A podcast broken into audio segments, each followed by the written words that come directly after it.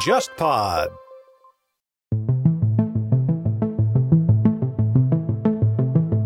看一些相关的民调，就老百姓会觉得东京奥运会好不容易开了，也是件好事情。但即便是这样子的话，更多只是停留于对奥运本身的民意回升，但是对菅义伟的支持率没有任何帮助。我看到一些民意调查，就比如说，大概超过百分之六十人觉得奥运能开终究是件好事，但是同样调查又是会显示对菅义伟的支持率还是很低。这老百姓也分得很清楚，奥运健儿获得的成绩跟你菅义伟没什么关系。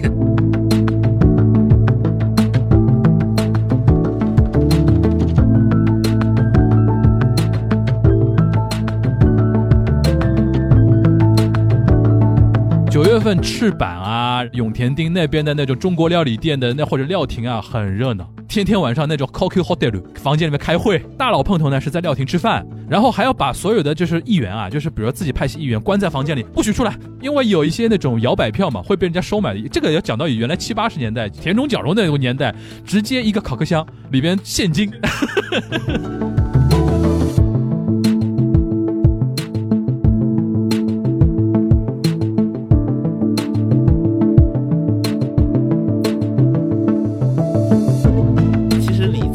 是本身就是文在寅在韩国左右各界摇摆的一个结果。韩国的民意是认为李在镕该放，就李在镕做不做，反正财阀都这鬼样子。但是现在如果不放出来，芯片怎么办？口罩怎么办？都怎么办？韩国经济是不是要彻底完了？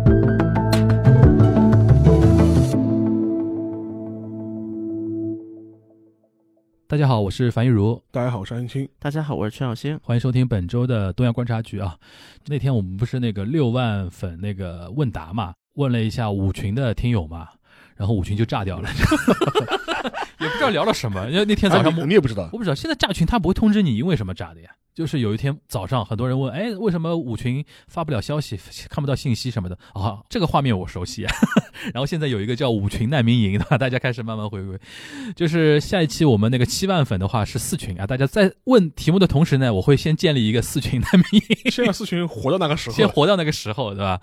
啊，开玩笑啊。然后呢，我们今天聊什么呢？就是我们坚大将军最近遇到一个事儿啊，这个事儿用我们沙老师的话来说，直接是可以半确认，就是他已经出局了吧，嗯，对吧？你跟那个我们听友来解释一下这是什么事儿？就是最近，就是说是八月下旬的时候，横滨市的选举。嗯这一次选举的话，因为被认为是一个非常具有指标性意义的，因为我们都知道，今年秋天的话，就说是十月份的话，按道理来说，本届国会应该到期了，就要再次那个再次举行大选。然后九月份的话是自民党总裁到期，所以说这是整个两次重重大选举之前的一个前哨战，前哨战。嗯然后这次选举的结果呢，说实话是有一点点出乎人们的意料，就是说是自民党公推的候选人，也是菅义伟自己的亲信吧，或者是比较嫡系的自己的人马人马。嗯，结果就是马失前卒，翻车了。翻车了，嗯而且是最后的话是输给了一个无党派的，但是是立宪民主党推荐的，就在野党联合推荐，联合推荐的，然后包括共产党、日日共等的一些其他的在野党叫野党共斗嘛。野。党共斗嗯。推荐的一个无党派的一个候选人，而这个候选人基本上是个政治素人，哇，素人啊，政治素人，之前跟朴元淳好像。之前是个医生，嗯，所以就是横滨柯文哲 哎呦，看梗太多，我还没翻过来，就一直当选，而且那个选票差距其实还拉得蛮大的。那等于惨败了。因为这一次的话，因为候选人比较多，大概有七八个候选人，嗯，然后这一个就是当选的这个横滨市的市长，横滨市的市长、嗯当选的这位候选人的话，他得票是五十多万，然后自民党推的那个候选人大概得票是三十多万。那输的很惨。输得很惨，然后后面就是稀里哗啦不用看了嘛，所以说这基本上是蛮重大一个指标性的事件。另外一个的话，因为横滨市的在日本全国的都市的排名地位，就基本上是仅次于东京的第二位、第三位的这种大的都市，对，我觉得他甚至不比大阪差哦。不比大阪差，所以说是一个蛮重要的选举。而且还有一点的话，更有指标性意义，因为是呃，菅义伟自己的选区就在横滨，对，就换句话说，你是在你自己的老家里被后院起火，后院起火，然后等于是呃你自己老家的选举，自民党的候选人败掉，而且这个候选人又是你自己背书的，结果败掉，所以说这个指标性意义很大。而且这个候选人他当时是为了选这一次的横滨市长，是从内阁里辞职，他本来是公安委员会的委员长，然后等于是从阁员阁员辞掉嗯来对选来下势在必得的，势在必得的嗯。来选这样一个位置，结果还是翻车，还输入给一个政治素人，所以说你就说明国民的情绪很大。所以说你能看出，就说是一般国民可能对菅义伟这一年以来的一些相关政策的一些不满，而且补充个背景，横滨也是这一年多以来紧急事态宣言是涉及到横滨的，说明老百姓民怨很盛啊。民怨很盛，嗯所以说这一次横滨市长选举的话，其实有几个比较重大的议题啊，就对横滨市来说，就一个的话就是当时在讨论，就是要建一个赌博合法卡基诺，卡基诺的一个一个一个度假区，的开放赌博这个话题已经说了十多年了。开放赌博，嗯但这个事情的话，是当时实际上是自民党方面等于是主推的一个对对，对的，案，但是问题是在这一次新冠疫情之下，这个案子就变得非常的不受待见或者不合时宜，非常 KY。非常不合时宜。对对对对，结果就被很多横滨市民和那个一些在野党就攻击嘛。他说现在都什么时候了？都什么时候了？就疫情都还顾不过来，还聊赌博的事儿你还来聊跟我聊开赌场的事情，是且不要说那个本来有一些很坚定的反对赌场的合法化的一些人士嘛，另外一些人很多普通市民也觉得你完全搞错重点了。对对对现在重点难道不应该是呃新冠疫情对策，然后防疫，然后是公共健康卫生的这种为对对对首要嘛？所以说这一次那个在野党推的这个无党籍的候选人，他又是个医生的，嗯，而且他而且号称他自己很准啊，而且号称他自己做过新冠类的研究，很讨喜。这样一来的话，就是对菅义伟的整个一个他要连任的选情的冲击就非常大了。另外一点的话，就是说是虽然到现在为止，自民党内的一些主流派系的态度呢又比较暧昧，因为去年九月份的时候，就自民党的主要派系都很早都表态说，我们都纷纷支持那个菅义伟对，，甚至人人家可能会觉得说，总裁选举是你自动当选了就，对。对啊，但这一次的话，很多主流派系的话，就是态度就就很暧昧，他也没说不支持，他也没说支持，反正就是很暧昧。让子弹飞一会儿。对，然后这样的话，这个选举之后呢，肯定势必会点燃自民党内部的很多派系的斗争，因为很多人都会说，哎，这种情况之下，你怎么能够带领这个自民党去参加那个国会选举？那个经常说的话嘛，死嘎桑那么多的他大概奈。然后，因为其实，在横滨这次市长选举之前的几次重要选举，基本上自民党全部是落败。我们之前讲过东京都的那个议会选举，东京都的议会选举虽然自民党拿回了第一大党的他那个位置，但问题是他没有过半。比预期的要胜利要小很多，而且是联合公民党都没有过半，这是第一点。第二块，之前的话有几次有三个国会议员的补选也全部败北，嗯，所以说几次重要选举的话，就基本上在菅义伟的之下就没有一个是获得一个非常畅快的胜利的，没有的。嗯，嗯就是要么是这种是喜忧参半，要么是选败，所以说就会导致自民党内部的很多派系都会觉得这样一种状态去带领自民党去投入国政选举肯定是有问题的会，拖累自民党会拖拖累自民党的。嗯所以说有可能会导致，就是说党内的很多人会出来逼宫。你都这么差，你有什么脸面就带着我们去参加国会选举做？逼宫之前，邵邵老师，你能不能举几个原因啊？就是你自己个人分析，就菅义伟现在导致这次输掉横滨的这个选举，或者说导致他现在人气那么低迷啊？因为那个内阁支持率一直在创新低嘛。我列举几个主要的原因吧。首先，新冠肯定是首当其冲的了，一个是新冠，新冠是肯定是首当其冲的。然后第二个的话，就是说是他之前对于东京奥运会的坚持，并没有带来预期中的这种民意的回升。你看一些相关的民调，就老百姓会觉得东京奥运会好不容易开了，也是件好事情。但即便是这样子的话，更多只是停留于对奥运本身的民意回升，但是对于菅义伟的支持率没有任何帮助。我看到一些民意调查，就比如说，大概超过百分之六十人觉得奥运能开终究是件好事，但是同样调查又是会显示对菅义伟的支持率还是很低。这老百姓也分得很清楚，奥运健儿获得的成绩跟你菅义伟没什么关系。所以说，第一个吧，就是一个新冠疫情的应对也有问题嘛。第二点的话，就是说说是就是日本国民可能对政府一而再再而三的宣布所谓的紧急事态已经感到一些疲乏和一种无奈的感觉，就觉得你这个宣布跟你不宣布没有任何区别。而且还有，我印象还有一点，就是正是在那个奥运召开的那几天，东京开始屡创新高嘛，就给人那种外观的感觉，就是你为了看奥运，你就不管了，就反正只要那一块里边控的还好，不要发生什么选手大规模的染疫，不管东京老百姓死活了那种感觉。对，所以说我觉得这个事情就对老百姓的观感非常不好。第二点的话，就是说是对一些经济上的一些拖累，也会在最近一段时间被集中的反映出来。紧急事态宣言嘛，紧急事态宣言，尤其是到现在的话，对一些比如说服务业啊、餐饮啊，日本服务业现在很惨，很惨很惨。所以说，哪怕是一些比如说一些演艺行业也是的，哦虽然、演艺行业根本就不提了，现在已经。虽然它现在有有的地方能开，但是对它限制很多嘛，就比如说几点要结束啊，一个是限制，还有一个就是老百姓的自我限制，就是能不去就先不去了吧，我大家都怕死嘛，对吧？对，所以说我觉得这个事情的话，就是说是对整个一个疫情的应对以及民怨，会需要找一个宣泄口。我补充一点，就刚才其实沙老师也提到的，就是自民党那种长期执政啊，导致那种傲慢，跟那种麻木，体现在那个卡基诺那个事情上很明显的。为什么在野党会推那个医生出来？就人家很明确的知道，现在不是聊卡基诺的事情，对吧？然后人家推这么一个人出来，然后形象又清新，又是个政治素人，就是因为横滨做卡基诺这个事情吵了很多年了，很多届选举都在聊这个事情，就一直推不动嘛。但现在你说那种不依不饶的劲儿，会让很多中间选民觉得说，你现在哎呦帮我省一省吧，就不要搞这个了，然后就对他有一种失望的那种情绪，我就投给那个素人了，对吧？这个倒过来说明，就是说自民党长期执政加死嘎江啊，加那种他虽然那种阁员什么的也是为死嘎江马首是瞻嘛，你说什么就是什么反正我代表你去选嘛，选成这个样子大家尴尬。对吧？就是所以说这一点，我觉得也可以补充一下，他们那种长期执政下的那种麻木。而且现在几个问题啊，就是说从那个选举的日程上来看的话，就基本上势必是要先进行那个总裁选举，再进行那个国会选举了。本来他可能建议我是希望呃通过奥运，然后让自己的就是支持度有所回升，然后在九月上旬的时候解散议会，然后的话九月下旬的话是选总裁，等于是先先选国会选举，然后再选总裁。关国会选举的话，又保证了自民党。的执政地位，他这样的话就可以顺理成章的就说是就继连任总裁。但问题是现在这个时间点的话，就基本上已经错过了。第一个的话，他的支持率非但没有回升，反而在更加走低。而且他那个走低的概念是什么概念呢？就是是从二零一二年，就是第二次安倍政权之后的自民党内阁的支持率是最低，就是比一二年里年的最低点。一二就是又回到大家熟悉的那种画风了，就是安倍辞了之后，当时是那个福田康夫嘛，做了大概小一年。换那个麻生，麻生换后后面就是一点一点点点往下掉。这个我其实我确实讲过了，就进入战战国时代嘛。对对对对，又一个循环开始，又一个循环开始了。然后就是说是基本是二零一二年里来的那个支持率的。最低点。第二点的话，就是说是那个那个，因为时间点的问题，由于日本的疫情的，就说是不断的严峻嘛，这么都上万了嘛，然后就导致这个结果，就日本把那个紧急事态的时间又延长到了九月上旬，就是导致个结果，你不可能在紧急事态期间去解散议会进行国民选举，因为你不能密集啊，对，那肯定被骂死，投票都没法，那肯定被骂死嘛。但这样的话，你时没有时间让你去解散解解散议会了，这样的话就就就基本上就是现在日本国内就是公认，就是菅义伟在九月上旬解散议会的这个意图就基本上是破灭了，就势必会导致先进。行总裁选举，再进行国政选，那就复杂了，那就复杂了。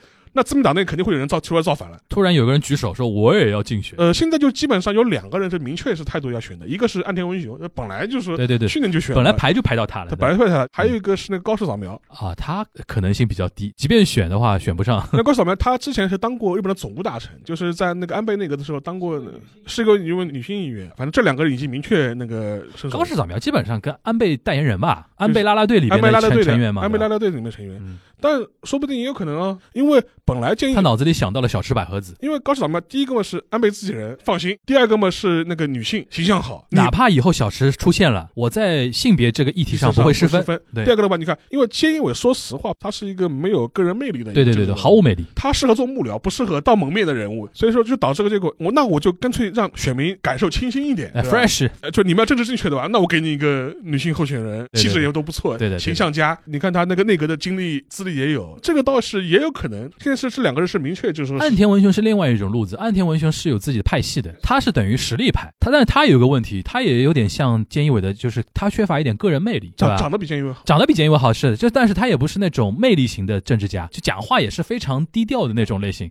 那我们河野太郎目前 没有说话吗？现在比较尴尬，就说是我前一阵是看到了一个日本的一个就是跑那个永田町的一个资深记者，他就是复盘了去年的那。个情况，就去年河野太郎本来是非常想跳出来选的，结果他复盘了一个场景，是那个麻生太郎就把黑糖叫到自己办公室里面，就劝他，就是说今年你就不要选，你还是稍微再忍耐一下，等一等，会到你的时候的，就基本上是把他给劝退了。所以今年这个情况的话，就河野太郎本身呢，我觉得呃心思可能还是有，现在就看他自己能不能搞定麻生派的支持议员。能够把所有的知识转交到他身上来，嗯，所以说我觉得这也值得观察吧。但我觉得随着这一次横滨市长选举的那个结果出来的话，会导致自民党内就是牛鬼蛇神都会蠢蠢欲动，都觉得大家都有机会了。我觉得麻生从本质上是坚决不想让河野太郎那么早上位的，因为代表这个派系只能是一个人代表嘛。他现在拿到副首相跟财务大臣，已经是代表这个派系能达到的最大利益了。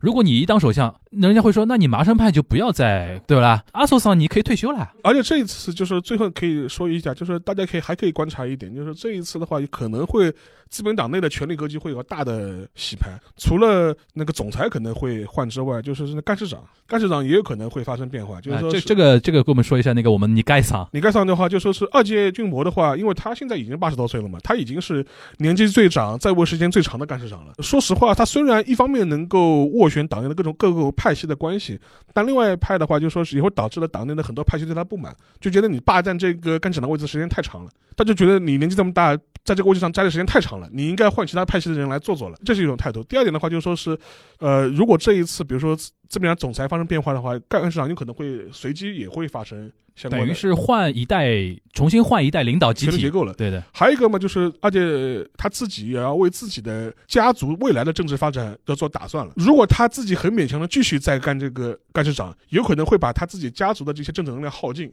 呃，如果你从长远考虑的话，你可能现在想做一些政治上的交换，怎样把他的政政治力量能够完整的交给他自己的儿子去继承。所以说，现在日本国内也有人就是有这个消息出来吧，就是说是。他可能也在为自己的儿子接班他的政治选区做一些铺路了，有可能在这一次的自民党的权力格局的这种转换过程当中呢，可能也要做一些利益的这种交换。交换就是说我早退休，但是呢，我的要求就是你扶我儿子一把，对因为吧？他现在更多是会把他的那个他的选区就交给他的三子，大概现在大概四十出头吧，大概四十出头，年纪上也比较合适。另外两个年纪比较大了，是在政治圈吗？还是什么意思？当过他的秘书，当过，但是他年纪比较大，可都要快六十岁了，就是说估计啦，老爷子觉得老大老二扶不起来，老三比较聪明，对吧？然后一直顶在那个地方，等着老三来接班。也 有可能了，也 有可能所以说这次的话，我觉得大家一个时间点的话，跟大家说一下，你看看就是九月底，九月底可能是自民党党内权权力要有个大大交哦，换。这个好玩了。就我们做一年多的东亚观察局，一直觉得说韩国政坛比较 drama，我们日本是这个政坛终于起点波澜了，呃，有有点好玩的点了。但是呢，日本政坛还是说回那句话，就表面上是波澜不惊的，暗潮汹涌就。料亭里料亭对吧？正式开始我们我们是恨只恨自己没有在料亭里边装个探头。九月份啊，九月份九月份九月份赤坂啊，然后那种什么永田町那边的那种中国料理店的那或者料亭啊，很热闹，天天晚上那种 Coco Hotel 对房间里面开会，开会对吧？天天开会，就是日本政治家开会就喜欢在 hotel 里开开房开房开房，然后作战会议对，然后大佬碰头呢是在料亭吃饭，对对吧？然后什么旁边那种哦女将倒点酒啊，然后什么样的就开始来，然后还要把所有的就是议员啊，就是比如说自己派系议员关在房间不许出来，对 不许出来。讨不不讨论出个结果，因为有一些有一些那种摇摆票嘛，会被人家收买。的。这个要讲到原来七八十年代田中角荣那个年代，直接一个烤克箱。里边现金，现金。发，对啊，就是那个角福战争嘛，田中角荣跟那个福田赳夫嘛，互相之间发钱啊，这太厉害了，这个东西，这个有有机会可以，我们做历史项的节目的时候跟大家聊这个事，它太太过于西比亚来的那种感觉。那邵老师，你现在我们传统异能时间要来了，来来来预测看看，比较具体的预测，你觉得河野会出来吧？我觉得他很想出来。但是你觉得最后我们阿索桑压得住他吧？我觉得去年其实说实话，我觉得压他可能也压得蛮勉强的了。对的，今年压不住了吧？我觉得有可能会压不住。我觉得今年他绝对想出来，为什么？现在有一个很好的局面，就是他是之前的他妈行政改革项嘛，然后又负责打疫苗那个事儿嘛。他如果现在这是上去啊，完全可以说我一旦上台，防疫的事情我他他他他他几条点，这个我觉得岸田文雄跟高市早苗很难接招了。另外一点的话，就说是还有很多，我看到日本的很多嗯媒体就也是问菅义伟嘛，菅义伟还是到现在为止还是说我还是要出来选的，我当然会出来再再再再选还嘴巴牢。还嘴巴牢？但问题就是很多人已经开始为他找退路了，就是说是你怎么样能够比较体面的能够下台，然后维维持自己的这个派系的这个还铺个花道给他，政治力量。就比如说我现在就是全心全意都是在防疫上面，我没有心思再去参加这种政治的这种博弈和选举了。啊，所以说一旦防疫结束，我功成身退，对吧？或者是说我就是做看守内阁，我就做到这本届那个国会就是到期结束，但是在此之前，我所有的精力全部是在防御上啊，面。这算很给面子。这样的话，说不定还能留一个比较好的一个政治上的一个遗产，或者是维持一个比较好的政治形象，为你自己将来这个派系的东山再起，能够留一些政治上的一些能哎，那我们进一步预测，我们两个人都觉得说河野太郎可能出来的可能性蛮高的。那你觉得，如果河野太郎、岸田文雄、高市早苗这三波的话，谁选出来最能挽回目前自民党的这种颓势？相对来说，我觉得从那个个国政选举角度来说呢，我觉得河野太郎或者是高市早苗可能都要比安田文雄更利于打选战，但是不利于团结。对对对对对，对 自民党内部会乱，就是到时候。因为自民党内的一批一些老家伙对河野太郎的态度就觉得这家伙锋芒太露，对吧？不尊重我们这些老家伙。其实就是年轻版的小泉纯一郎嘛。当时，当时如果他窜上去呢，可能国民的支持度会很高，因为觉得说哇好敢讲，对吧？然后他可能会把在野党打趴下。但是问题就就就执政很复杂，因为你内阁就是要按照派系来分配名额的嘛。你身为这种样子上去的，人家岸田文雄，你给他几个名额？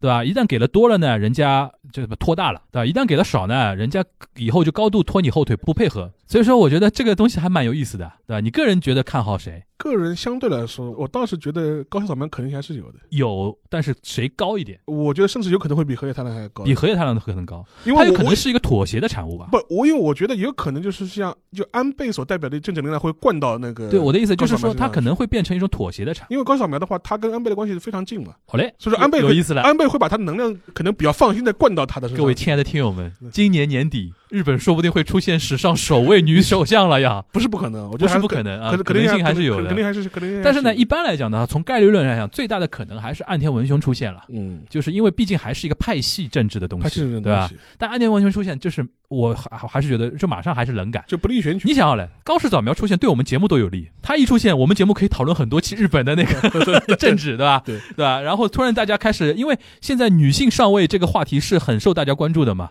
在日本那么直男癌的一个国家。竟然来了一个女首相，肯定到时候国内的自媒体又要来了，就是高市早苗多伟大的。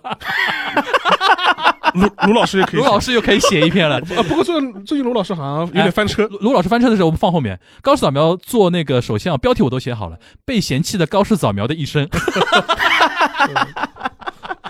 好，那就是日本就基本上现在这么情况，大家可以期待一下今年秋天开始的一个乱斗了。乱斗，乱斗，大家可以期待一下了。好了，然后我们那个韩国这边了，韩国这边我们李在镕放出来了。对对，聊李在镕之前，我们先聊一嘴卢老师吧。卢老师 最近翻车了吧？我们节目就是 Q 卢老师 Q 一年了，他也也不容易啊，也翻车了啊。这个事情，就沙老师你知道啊？那个那个事情，他就是写了一个跟阿富汗跟他不是正文，他是微博，他是写了一个什么塔利班传，然后他自己发了个微博，骚唧唧的就说。我研究了那么半天，塔利班突然感佩于塔利班哦，是不是？本拉登就是一个什么爱国主义者？他说他做的一切事情都是为了什么什么？好了，翻车了，然后翻的还挺彻底的，因为他这个东西完全就等于是说跟恐怖主义要那个。你怎么你怎么投进恐怖主义？对对对对对，就是我说你这个微博如果翻成英文被九幺幺的死难者看到。后来不止九幺幺死难者，甚至有一些国内的那个人，他就会说，拉登的这种恐怖主义是不光针对美国，针对很多国家，包括我们国家的。对，你怎么能这么说呢？对吧？后来他就发了一篇稿子嘛，还羞答答不愿意直接认错，先把人家呃骂他的人贴到什么恨国党这个标签上面去。然后聊了半天，然后在第五点，我那天看了第五点之后，说我这个微博的确写的怎么样，被人误解了，不妥，然后对吧？但是估计很多人还不会放他过门的，马上还要继续批斗他，对吧？然后那天我记得在群里面很多人说啊，他也怎么怎么翻车了。我说我们 Q 了一年了嘛，可能有些自媒体吧，就是他对很多国际问题或者时事的一些跟进，他更多是一种突击学习式的。跟他对这个领域其实以前没有研究，对，但是他为了写一篇十万加的文章，他可能要花两三天的突击写篇文章出来，导致很多东西的话，更多是这种囫囵吞枣式的这种解释，或者是一种呃用一种语言把它输出出来，但他本身其实对这个问题缺乏一个基础性的一个研究或者这基础，所以说我觉得很多时候就是说是少谈一些就是说你自己不熟的东西，自己本专业以外的东西少谈，就说是不然的话那就是确实容易。还有一种就是。卢克文他那么多篇稿子啊，他其实有一种路径依赖，就是春秋笔法、大国视野嘛。但是有的时候你不能一将功成万骨枯啊，老百姓的生命这个东西，他有的时候会忽略掉这这种视角的东西，这个是有点挺可怕的了啊。就有的时候你一说这个什么传，这个什么传，背后都是人命啊。人的生命嘛，这个是我觉得他翻车的一方面是他的学识问题，第二方面我觉得就是还是一个立场的一个问题。这个我觉得我们也自勉，对吧？以后我们自己说话写文章也要也要也要小心，不要站错，对吧？好，那个那从卢克文要讲到卢武铉课文在赢嘛，对吧？卢克文，对吧？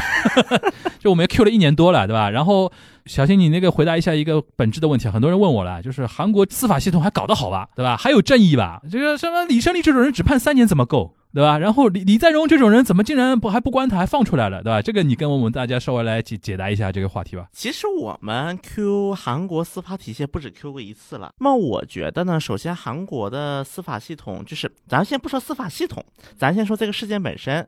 首先，李胜利这个判的晚，是因为他服兵役了，他就是在要判决出来之前，他去进部队了，所以他是军事法庭开的庭。我先问你一个结论，你先抛一个结论出来，就是李胜利三年，你觉得判多了判少了？因为首先从他的就是一个受到一个伤害程度来讲，肯定是判少了。但是从韩国的这个司法体系来看，三年其实。也是在预料之内了。我之前我是说过，我说五年以下，李胜利五年以下不会超过是有潜力可循的意思，对吧？对，因为它是这个是军事法庭，它跟普通的韩国的一个司法体系，它所适用的法律都不一样，甚至说它的一个上诉权的一个适用程度也不一样。你的意思是说，因为是军事法庭，所以说你当时判断五年以下，还是因为说，是首先他能够去服兵役，他能够进。如果这个事件认定的再严重，那他当时可能连军队都先不让他去了。你先服完这个兵役再说。就是一开始大家一开始其实司法界就有一个政呃司法判断，就是他这个事儿估计也就这样了。对，OK。至于说李在镕这个是我这个我是在节目上完完全全说过，光复节他会放出来。光复节到了吗？八月十五号哦，八月十三号对吧？假释出来的嘛，放出来过节嘛。就是因为韩国它有几个时间点的，就是在某个时间点放人，某个时间点放，就跟什么美国独立日差不多这种感觉，对吧？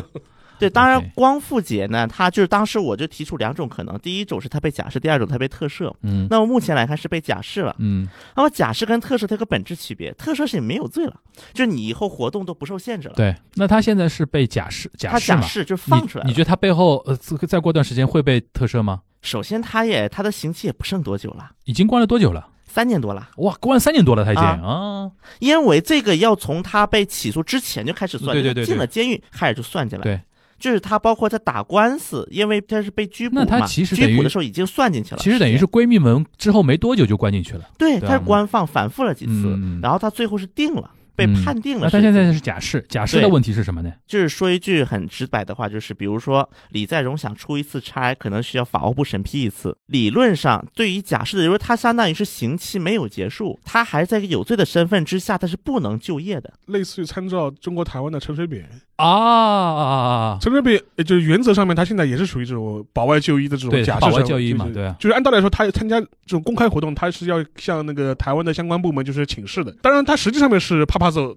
他的凌驾法律太厉害了。那那李在镕会不会也是这样？他随便走就是？李在镕不敢吧？李在镕不会，李在镕不敢，不敢，不敢，不敢。因为而且韩国人还是比较刚的。首先，李在镕他不是个政治人物。阿扁嘛，他这么做，他政治上是有一些利可图。他虽然不一定在自己参政，但是他有一些利益可图的。但李在镕这么干不一定是个好事儿。对于李在镕来讲，李在镕如果这么干的话，进一步挑动国民情感，对，对他更不利。因为其实我可以这么说啊，这其实李在镕假释本身就是。文在寅在韩国左右各界摇摆的一个结果物，韩国的民意是认为李在镕该放。就李在镕做不到，反正财阀都这鬼样子。但是现在如果不放出来，芯片怎么办？口罩怎么办？都怎么办？韩国经济是不是要彻底完了？看在钱的份上，对吧？对。首先，大多数主流民意是支持啊把李在镕放出来的，就是你审判击毙、审判够本了就行了，你别拦着这个国家的经济，你别拦着这个国家的体系。这是首先韩国的一个普遍的民意认知。然后韩国的财阀的一个说法就是说，没有人能给大的投资拍板，因为现在要知道，韩国的大多数企业除了李在镕啊这样 owner 掌门人以外的人，其实都是职业经理人。对于他们来讲，他们是有权，比如说多少钱以上的投资就是谁来拍板，多少钱以上就是谁来拍板。对于一个企业方向性的一个东西，除了掌门人，没有人能够拍板的。比如说像现在在美国，尤其在川普的时候，试图去强迫三星去在美国投资的这个事情，李在镕以外，没有人能拍得了板。职业经理也不敢担这个责任，说不定拜登都希望他早点放出来。对啊，对吧？在拜登旗下的美国政府想方设法去想撮合，就是那个。S.K. 和就是 L.G. 两个电池厂商的一个争端。OK，因为 S.K. 当时在美国那个乔治亚州的投资额应该是乔治亚州最大规模的一个电池厂，所以说在这么样的一个背景下，在一个国际经济的一个压力背景下，首先民意是支持把它放出来的。但是如果你随随便便把它放出来，比如说你去赦免了李在镕，因为赦免的象征性太强了，赦免是总统的固有权限，那么这就导致两个问题：第一个，很多人就会骂文在寅说，你看看你当在野党议员的时候，天。天天反对财阀靠钱来挥舞这种特权，现在你当总统你也这么搞，你也跟财阀是一类人。第一种情况，第二种相当于是法务部部长替总统承担了政治风险，因为假设无论如何他最终决定的人是法务部长官，那么法务部长官上一任是谁？邱美爱。听过我们节目，大家心里都有数的。邱美爱是个什么样的角色？你的意思就是假释这个方式呢，就是一方面可以不要让文在寅去背这个锅，然后你如果要泼呃文在寅脏水的话，他说这是我法务部长定下来的事情。OK，因为我们之前说过，在韩国的选举当中，它是有家兔子和野兔子的一个说法。那么家兔子就是自己的铁杆，那么野兔就是指摇摆。那么对这些家兔子，你怎么说服这帮家兔子们？因为无论如何，你比如说你去做这个假释这个决定那一刻，至少我可以说，根据韩国的假释规定，李在镕符合假释要求，因为他已经在监狱里待了那么久了，而且根据媒体韩国媒体传出一些信息来看，李在镕他在监狱里的整个态度确实是良好的。那么你其实也没有理由去拒绝李在镕去做假设这么一个事情。那么在此基础上，外加这样民意的一个压力。那么也就让李在镕的这个假释成为了一个现实，所以当时我是在节目就是说的，光复解前后他会放出来。那现在已经放出来一段时间了嘛？对，呃，因为你这段时间应该也也有跟踪了一下韩国的一些舆论嘛。对，他真的放出来之后，舆论又怎么样了呢？首先刚才说了，民意的一个普遍的认定是觉得李在镕应该应该放啊。对他这次放出来效果怎么样？那么现在因为时间太短，还没法做一个办，但是能够从一些新闻看到，在三星内部开始出现了一些变化。比如说一个最简单的一个意思，当然这是一个科技圈的啊，因为大家用手机，比如说有人用苹果，有人三星，但是国内用三星比较少啊。运营商不会在自己搭载的软件搭广告，但三星干出了这件事儿，自己做的软件里面搭了很多广告进去。那么这个在韩国国内一直是引发一个比较大的争议的，因为韩国三星的占有率比较高，基本上十四号李在镕放出来，十八号三星电子宣。布这个广告撤下，撤所有的广告。老大不开心，是不是老大干的？这个咱没法判断，只是说很有这个可能。那么当然这是一些细节啊。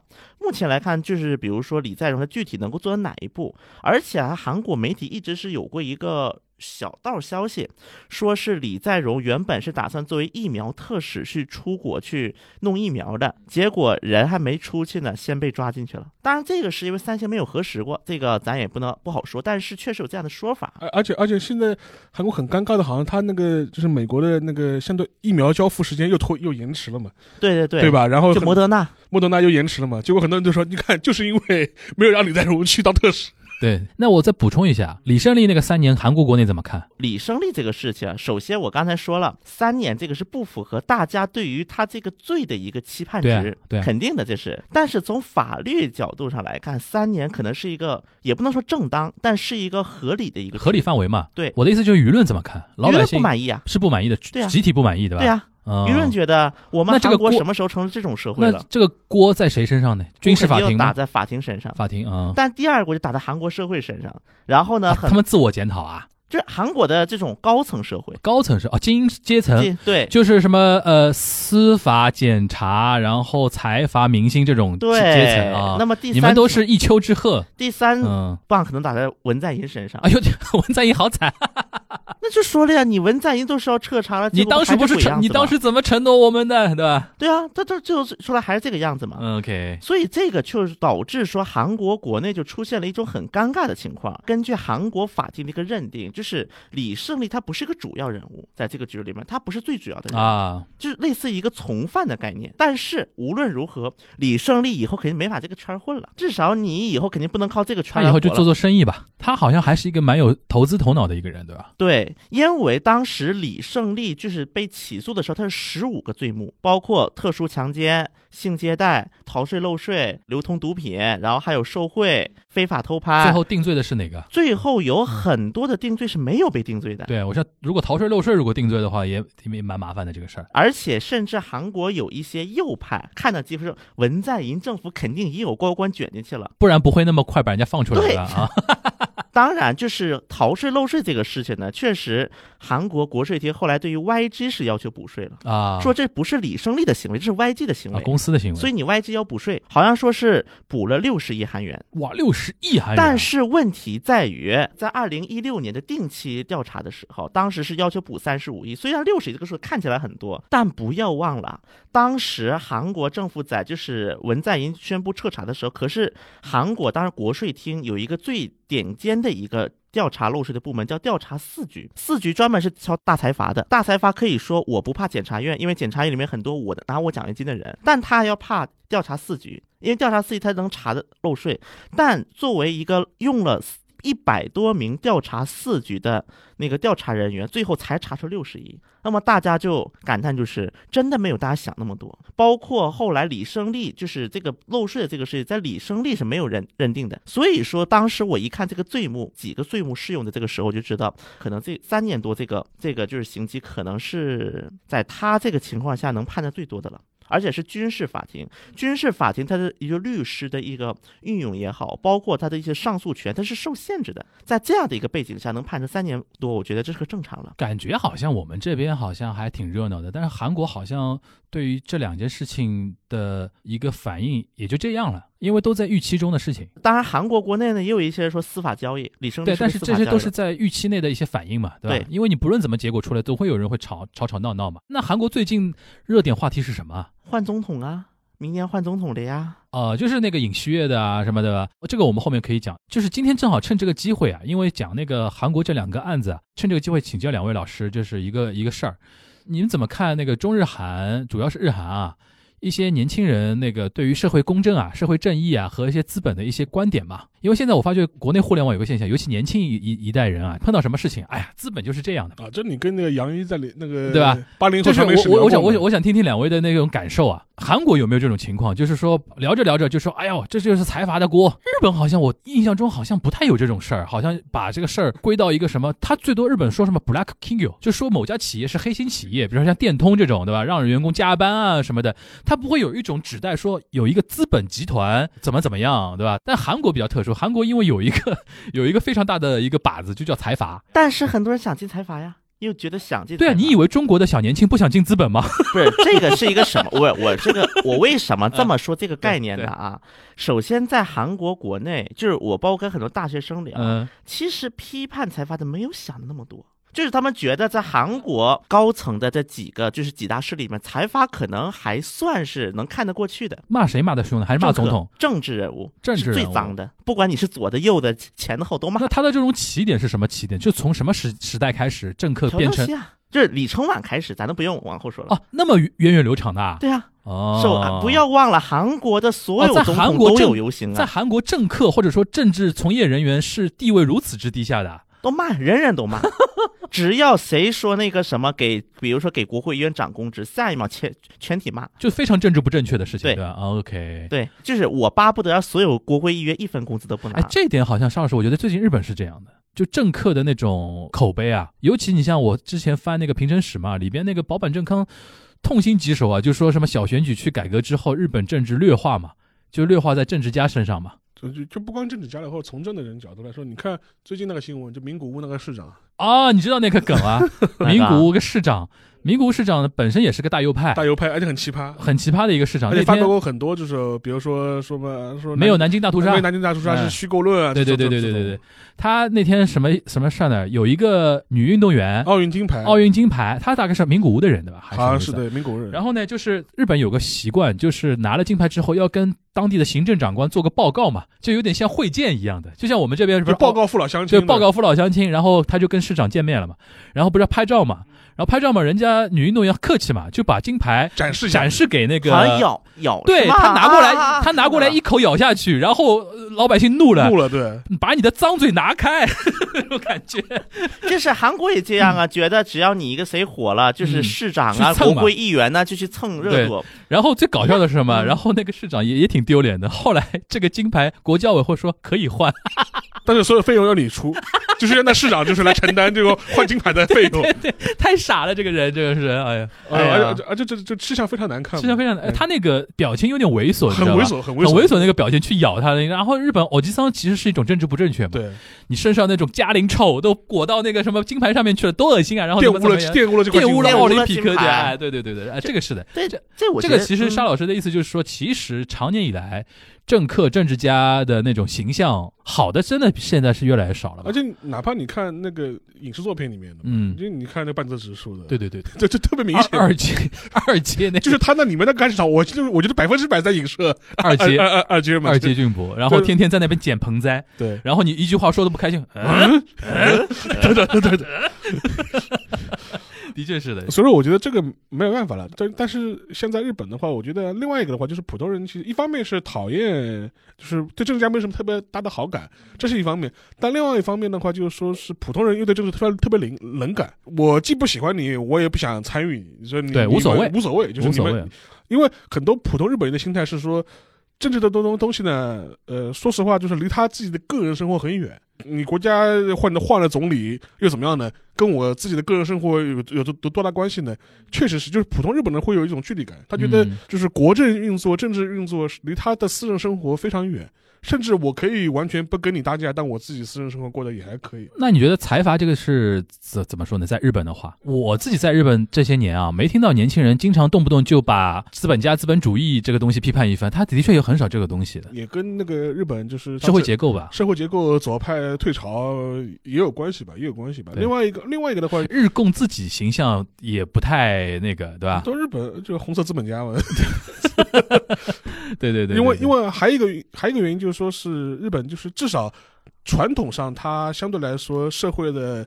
呃，比较扁平，嗯然后它就是代际差距没有那么大，但是当然了，最近二十年可能隔差社会开始出现，嗯但是至少传统上来说，你说一亿总中流是真的也好，还是还是一个幻觉也好，但无论怎么样，日本人普通老百姓他会有一种印象，他觉得，哎我们曾经以一种总中流过我们这个，社会好像似乎就说是那个相对公平，相对公平，就没有差距那么大，就是相对来说会有。另外一点的话，也是跟很多日本大企业的这种机制有关系，因为像韩国的财阀很多还是家族式的嘛。日本的很多所谓大企业，就是说就特别丰田啊，或者是什么，就是说就是说三井啊这种企业，索尼啊这种很早就职业经理人化了，很很早他就已经去家族化了，嗯就是说嗯家族就是更多是拿一份定息，就反正就是吃穿不愁。对但是经营层其实已经在不断的社会化了。这里边可能有人会说啊，丰田怎么怎么样，啊其实那个是特例，那个是特例，实在是因为丰田之前张楠这这位传人比较强，另外一点的话，就是说是像那个日本的很多企业的话，就是说有很多大企业就有所谓的这种打工族董事长、嗯，打工族那个 CEO，对，就是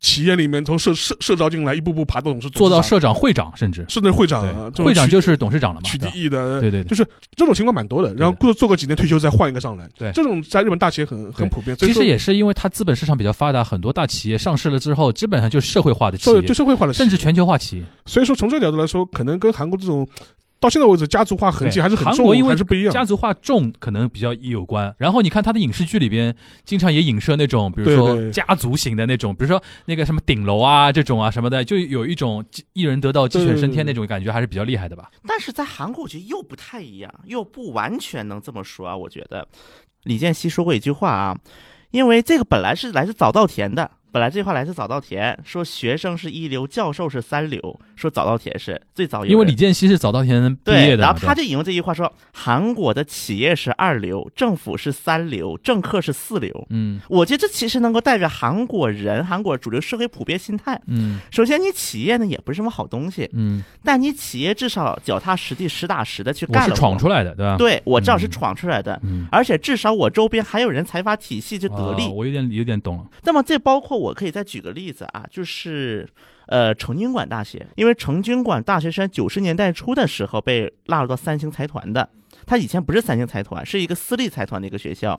那么当时就是出现了一个矛盾，就是说，因为他是前身是朝鲜王朝的一个儒学的一个教育基地，类似于最高最高学府，所以说呢，在成均馆大就有一个就是历史遗留的专业叫儒学专业。那么对于这个在儒学专业建不建楼的问题，那么这个就是当时就几波势力在成均馆大展开一个非常强的一个决斗。本来成均馆大的就是学学运。是一个非常活跃的一个。当时说嘛，成宁管大的学生会馆里面是有一个大棍子的，这个棍子是干什么呢？就是学生用这个棍子把警察打跑了，就这是类似于有一个这么这么一个棍子在学生会馆展示的。就就是因为这个事件，当时因为三星财阀入主，然后外加上就是各不同专业之间对于这个事件的一个出现了很大的一个纷争。理科学院系他就觉得三星竟然能够加强我们的投资，经营系可能就是觉得我们以后可以跟三星走。那儒学就你们这财阀算个什么东西？你们财阀是谁呀？说弄就能把我们学校这个根基给他，邵老师，儒学还是那种士农工商嘛？你们是排在第四阶层的，对吧？就有一点韩国传统上也是士农工商那套嘛对对对啊，就两班嘛，嗯，所谓的两班势力嘛对对对对 所谓的两班势力嘛。对所以说这个当然成经馆大家闹得特非常的，怪不得啊，闹哄的。那我觉得但是在还还是有点高度接近那个意思。但是到最后来讲，最后就变成了大家嗯。普遍接受了三星财阀一个事，因为不无论如何，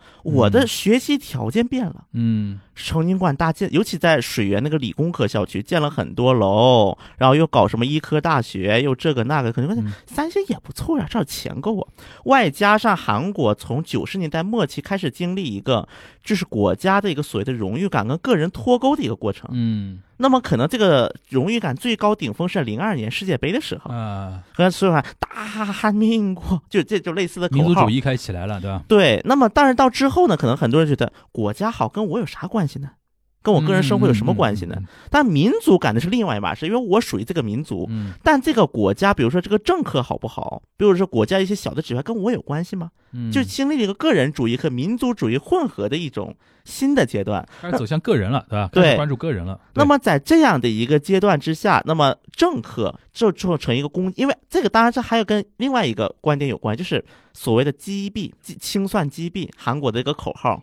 那么就尤其是政客，因为他是站在这个面对媒体的最前线，嗯。他是代表一派立场的，因为嗯政客在本质上是代表某派立场，而代表这些人去说话，所以说到最后就觉得，哦，你这批人都是击毙，你们都是弊端，所以我要把你清算。要一扫击毙，对，嗯。所以说文在寅，尤其是在这个这种氛围，在一六一七年是韩国国内可能是最鼎盛的一个时期，嗯。就是说啊，我们派就是正义，你们嗯。就是个弊端，所以我要把你清算。所以就出现了韩国对于财阀，虽然他觉得都是上层社会，嗯，都我都接触不到，但是他确实对于财阀的一种认知和对于政客的一种认知，可能就发生了分化。对，其实聊到这边，其实有两个点啊，我个人觉得说倒是可以提炼给各位听众啊，就是大家可以看到日韩虽然不太一样啊，但是有两个点我倒觉得还挺像的，一个就是。与其说那个仇视资本啊，仇视那种什么那个，他们可能更戒备权力，然后权力也被骂得更凶嘛，对吧？然后这是一点。第二个，其实日韩已经日本走在更前面一点嘛，就日韩已经走过了那种大集体主义的那种阶段，开始关注到个人的。有的时候，比如说，呃，那个啊，你财阀怎么样，或者或者说你那个国家怎么样，不管我的日子过得好不好，是非常重要的。然后他们所有的一些行动的一些原原则也好，一些一些怎么说原动力也好，也可能更多的是从个人来出发了。这个可能是我们就今天这一期提炼到最后这一趴吧，提炼到这两点，可以可可供大家参考。因为毕竟东亚观察局嘛，对吧？我们主要站在中国观察日韩，对吧？然后也给大家一些参考和一些启发吧，好吧？那我们今天这一期是非常隔了蛮久了啊，因为那个观察日韩的那个震惊新闻嘛，就是沙老师纵论啊，我们 我们刚才已经说了，日本秋天开始好看了。政坛开始好看了，说不定后续后续我们能看到一个女性首相，对吧？这个可可能性是存在的啊，不管是她叫小池百合子，还叫高市早苗，啊，可能性是高度存在的。呃，这是一个。然后韩国嘛，因为这这两天大家聊那个两两起案子的一个判决，对吧？或者两起案子的一个发展，就是李在镕的出狱是假释出狱，和李胜利的判了三年。我看中中文互联网对这个事情那个聊的很多嘛，因为把它又归结为那个财阀的这个东西啊，然后精英阶层的特权啊，万物财阀论，对万物财阀论就非常容易的一种一种归纳法，对吧？但是呢，通通过两位老师的一个解说和解读，大家可以看到，其实日韩并不是呃那么简单的，对吧？还是维度有非常多的一些维度的。然后各个 player 吧，他的角度出发的角度都不是太一样，对吧？这个事情呢，我觉得还可以继续关注下去。然后下一次呢，我们就可以聊那个尹锡悦跟李在明的话题了，因为现在好像支持率发生非常微妙的变化，对吧？而且现在还有还有多长时间选来着？对，三月份吧，明年。那明年三月份其实就近在眼前了，你看多好！到了下半年开始，日本的政坛开始热闹了，然后韩国进入到 Cry Max 的总统选举了，白热期，白热化了，开始。冲刺阶段。对，然后我们东亚观察区可以重抄就业，天天聊政治经济的话题啊。这段时间也会有非常大量的新闻会出来，大家如果有兴趣的话，可以呃多观察，然后多那么多提问，多互动，对吧？然后马上要到七万粉了嘛，到七万粉我们四群又可以提问了，但是 四群离炸群也不远了，大家且聊天需谨慎，对且听且珍惜，对吧？好啊聊，天需谨慎。对，让我们下期节目再跟大家见面，大家拜拜拜拜。拜拜。